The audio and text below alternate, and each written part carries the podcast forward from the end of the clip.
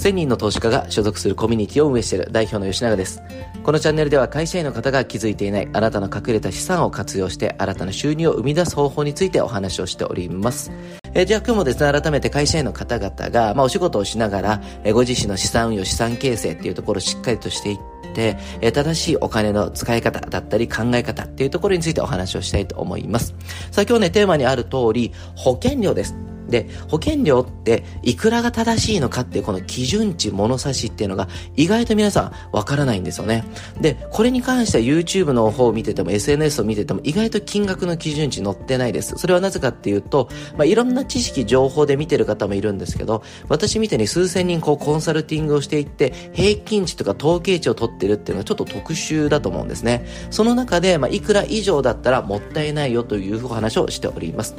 で、特にね、新社会人の方方々っていうのは昨日もね、お伝えしましたけども、やっぱり保険っていうのがね、人生においてはかなりの、まあ、お金を払う金融商品なんですね。なので、ここで何を選ぶかによってですね、こう、上半期一番の投資になってくると思うんですよ。なので、改めてここの保険料の基準値、答え先言いますね。1万円以上払ってたら、えー、もったいなと僕は思いますね。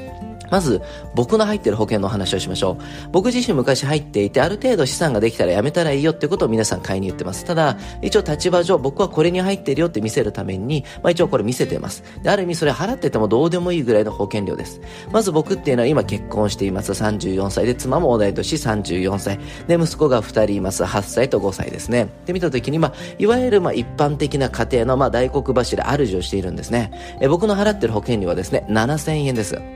はい、月々ね。まあ何入ってるかって一応ちょっと立場上会社名とか言えないんですけども、まず僕が最初入った23歳の時に保険入りました。今買収されて楽天生命っていうところになってるところの保険を勧められて入って、あ、若い方が保険料安いんだなって気づいたのがその時。でそこから、えー、ある程度年を重ねて自分自身が保険を扱うようになって、いろんなものを見た結果、えー、借り換えじゃないわ、えー、っとね、保険の見直しか。見直してとこしっかりとやった方がいいなっていうことで切り替えをしたんですね。で、その結果、え保険料、医療保険だけで4000円ちょっと。で、内容としては60歳払い済みで、日額1万円の入院日額ですね。で、手術で20万円、三大疾病で何回でも1年以上経ったらね、何回でも100万円が出てきますよ。さらに入院一時金で10万円出るみたいなね、え形のものですね。に入っていますと。で、さらに、えー、子供がいるんで収入保障保険にも入っていますと。何かっていうと、僕が例えば子供がね、えー、妻が妊娠した、まあ、いわゆる5回妊した瞬間から、えー、その収入保険入りますと。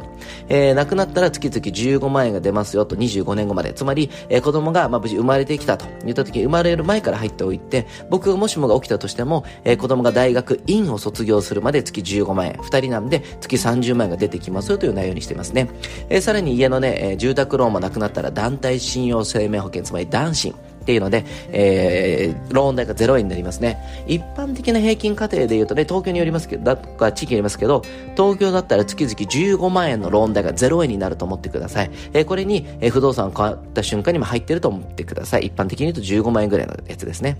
で、さらに言うと、妻が過付年金っていうのが受け取れます。まあ僕はよく未亡人手当と言ってますけども、旦那さんが亡くなるとちゃんと社会保険料を払ってるんであれば、奥さんに月々お金が入ってくるんですね。で、これもちろん払ってる保険料っていう部分に、社会保険料によって違うんですけども、大体平均420万のサラリーマンですと、奥様に月々13万7千だったかな？約13万円が65歳までずっと入ってきます。ずっと。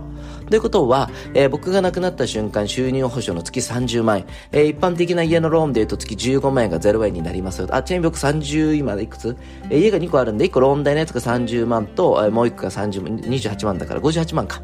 こっちの30万の方がなくなってきますよと。なので、えー、ごめんなさい、ややこしくないんで普通に行きましょう。えー、収入保障30万円と、えー、普通のサラリーマンの方が、えー、払って月15万のローン代、えー、さらに妻がもらう13万円ってことになってくるんで、妻って、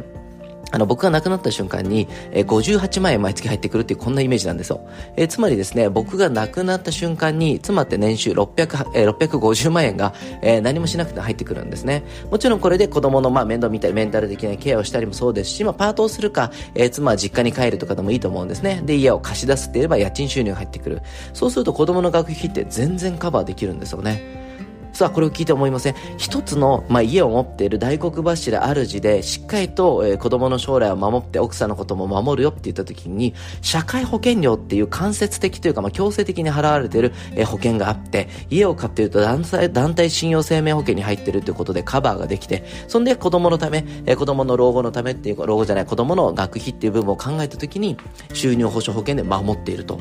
はい。これで7000円です。えー、こういうふうに家を持ってて家族守れるよって言ってて7000円でカバーできてるっていう人間に対して、やっぱりね、多くの方、あの、意識が高いからこそ、まあ何度もこの中で喋ってますけども、えー、あんまり増えもしない、所詮保険なのに投資商品と勘違いしちゃってるものに数万円。で、まあ周りのね、保険屋さんに言われるから亡くなった時のために数千万出さないとって言ってですね、えー、子供のための収入報酬じゃないけど、なんとなく自分死んだら5000万いりそうだとかね、よくわかんない計算でやってくる、えー、自分が年を重ねる、えー、もっと言えば子供が大きくなってきたら普通保証減るはずなのに、えー、減ってもいいはずなのに減らないものに入っている、えー、この時点でね、2、3万払ってる人いるんですよ。でも3万円ぐらいよくわからない保険、まあ無駄な保険に入って、プラス積み立て型の保険入って、えー、結構あるのが月5、6万払っているしっかりとした家庭。